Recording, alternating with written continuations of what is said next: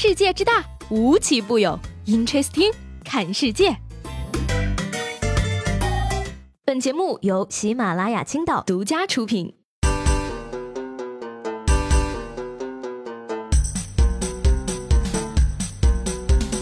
Hello，各位好，欢迎收听本期的 Interesting，我是西贝。我们在生气的时候呢，经常会说一句话，叫做“我都快要气炸了”。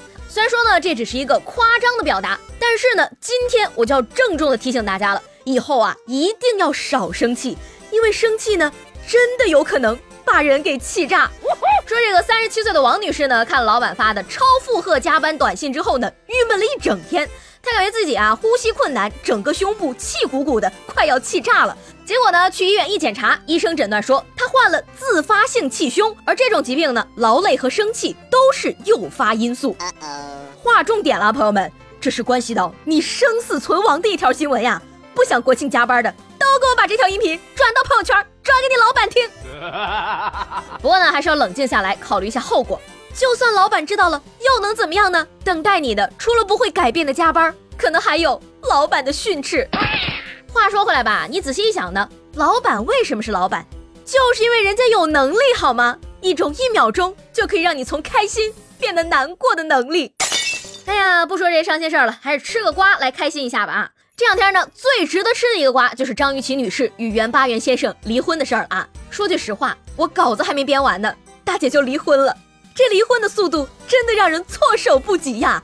不哭不闹不上吊，一点儿不拖泥带水。奇女子张雨绮的故事不是一天能说得完的呀。说起来呢，最近这个娱乐圈呀，真的是一波未平一波又起。这边呢，吴秀波的人设还在崩塌，那边张雨绮又传出了家暴，手持水果刀将对方背部割伤。等等，她丈夫不是特种兵吗？怎么还会被伤到？业务水平不到位吗？嘿，呃，不好意思，朋友们，我串台了，那是张馨予。有网友都感叹了啊，拳打汪小菲，脚踹王全安，刀砍袁巴元。古有镇关西，今有张雨绮呀。但是呢，我跟你讲啊，对于家暴这件事儿呢，我目前还是持怀疑态度的，因为我认为张女士是肯定不会刺成一厘米以下的伤的。为什么呢？因为一厘米以下的伤统称为碎伤啊。那么碎伤在伤口里面是不值钱的呀。哎呀，清官难断家务事儿啊。对于这个张小姐家务事儿呢，其实我真的没有什么兴趣，只是建议她呢，凡事以和为贵，什么事儿呢，两人商量着来。不管什么事儿，多商量商量呢，一定会有解决的办法。你比如说呢，上次我同事跟他女朋友因为去哪里旅行大吵了一架，女孩呢想去威尼斯，但是我同事呢想跟兄弟们去西班牙的贝尼多姆。总之呢，后来呀这件事儿啊总算是确定下来了，女朋友和我同事的兄弟们去了威尼斯，而我的同事去了青衣附院。还是那句话啊，君子动口不动手，解决问题可以。切不可违反法律。你说吧，这个看到张雨绮跟老公袁巴元持刀打架啊，我吃瓜；看到警方确认张雨绮夫妇冲突，我继续吃瓜；看到网友说张雨绮互扇王小飞，脚踹王全安，刀砍袁巴元，我还是理性吃瓜。直到我看见了汪小菲发的微博，平平淡淡就是福。终于笑出了声啊！话说这个张雨绮传出家暴一事后啊，前男友汪小菲却在微博上大秀恩爱。虽然呢，他特别强调说这天呢只是自己和老婆大 S 认识八周年，但还是有不少网友联想这是汪小菲在窃喜，幸亏自己跑得快呀。还有网友表示了啊，我看以后谁还敢骂我王全安傻？王全安安全王，我那根本就不是嫖娼好吗？我那是为了保命啊，我就找了两个女的保镖而已嘛。从汪小菲再到王全安、袁巴元，回望社会我琪姐这几段感情经历，真是应了她那句话呀。我选老公确实不行，但我自己行啊！Amazing。虽然说吧，家暴这种事儿呢不值得提倡啊，但是这种在爱情里敢爱敢恨的性格，真的可以说是很不一样了。其实呢，我跟你讲啊，解决家庭矛盾这件事儿，早在古代，我们的祖先们就给我们提出了解决办法。你比如说，孔融四岁的时候，父母在吵架，孔融在一边说：“日子能过就过，不能过就离。”这就是孔融让梨的故事了。那不管未来怎么样呢，我们还是祝福张雨绮啊。但是呢，在这儿有句话也是要送给各位女同胞们。我们国家女孩子呢，被一句话骗了一辈子呀。抓住一个男人，先抓住他的胃，太可笑了好吗？你见过哪个男人出轨是因为小三儿做饭好吃的？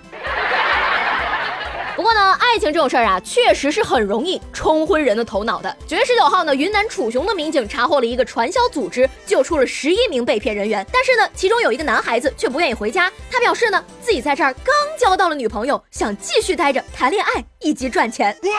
行吧，凭自己本事是找不到女朋友了，只能到传销组织里找找脑子不太好使的了。但是话又说回来了，朋友们，你看，连搞传销的都有对象了，你还没有啊？为什么呢？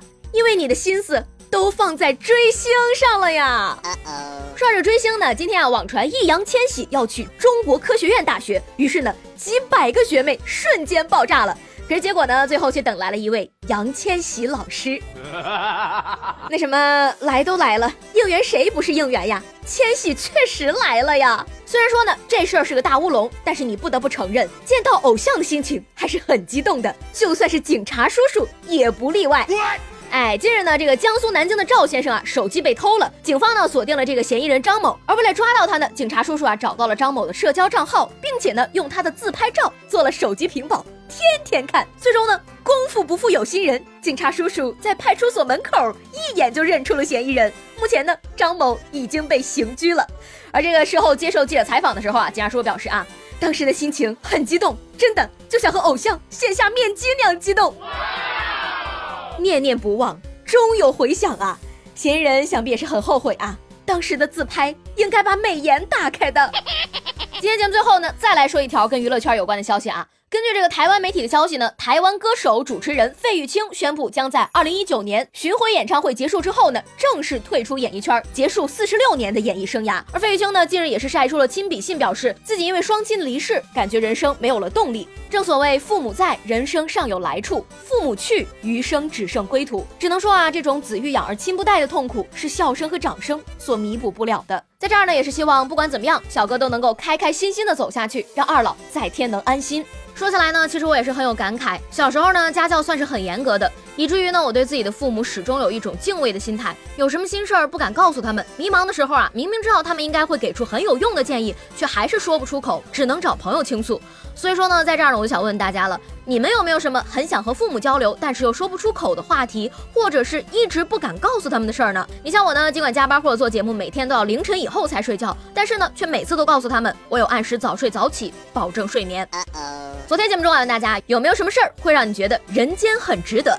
这位叫做墨菲绿的朋友真的是一如既往的惨呐。他说，人间最值得的事儿就是退休了。当我把我退休以后的生活都计划好了，我才发现我居然离退休还有四十多年。听我一句劝，这位朋友不要难过的太早，因为有可能过不了多久，你就会发现你离退休明明还有五十年呢。这叫做叫我蓝三丰的朋友说啊。人间最值得的事儿，就是在没有做完作业的时候偷听 interesting 了。我是不会告诉你，我是一个未满十二岁的未成年人的。那个这位小朋友，虽然说呢老少皆宜是一件让我非常开心的事情，但是既然你都这么说了，我以后就不太好意思在节目里开车了呢。好，那今天的 interesting 就到这里了。我是西贝，喜欢我的话呢，记得给我留言以及评论。明天见喽，拜拜。